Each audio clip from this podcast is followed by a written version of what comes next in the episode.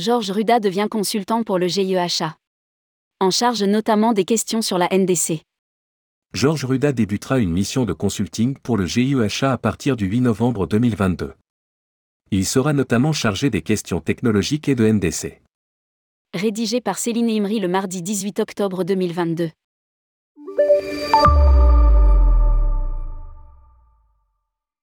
Georges Ruda, président de IFT, Institut français du tourisme, va rejoindre le GIEHA, Selectour, Avas Voyage, en tant que consultant.